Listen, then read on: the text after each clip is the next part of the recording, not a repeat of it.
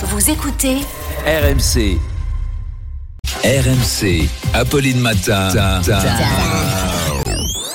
Attention. Attention. Deux manches pirates, le 32-16. Évidemment, Arnaud, ce qui fait réagir au 32-16, c'est la défaite des Bleus en Coupe du Monde. Bah oui, comment parler d'autre chose? En même temps, c'est la période des fêtes. Voilà, on le sait. Il y avait tellement de sanglots au standard ce matin. Le standard, c'était ça. Allô, détresse amitié. Oui, joyeux Noël, monsieur.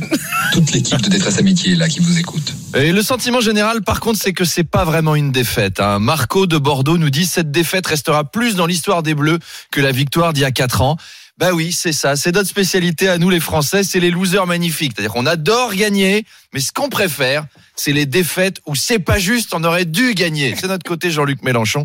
Nos légendes, c'est ça, hein. c'est les poteaux carrés de Saint-Etienne, c'est Raymond Poulidor. euh, voilà. Kylian Mbappé est rentré un peu plus dans la légende française en devenant un Français total, un qui perd. Emmanuel Macron nous a laissé aussi un petit message. Bravo aux Bleus, bravo Kylian. Évidemment, euh, il y a de la déception. Je suis allé consoler Kylian en le papouillant de partout.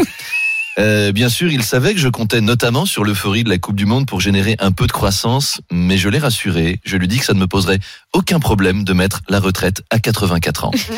Sinon, pour faire des économies d'énergie, j'ai aussi décidé de couper le courant de la maison d'Ousmane Dembélé tout l'hiver. Clac. Karim Benzema a posté une photo de lui en story qui regarde par terre d'un air ténébreux et il a marqué beaucoup de caravanes passent. Mais le bonheur, c'est venir à qui regarde l'océan. Et comme d'habitude, on n'a rien compris.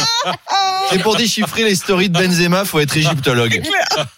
Certains sont amers. David, par exemple, nous a laissé.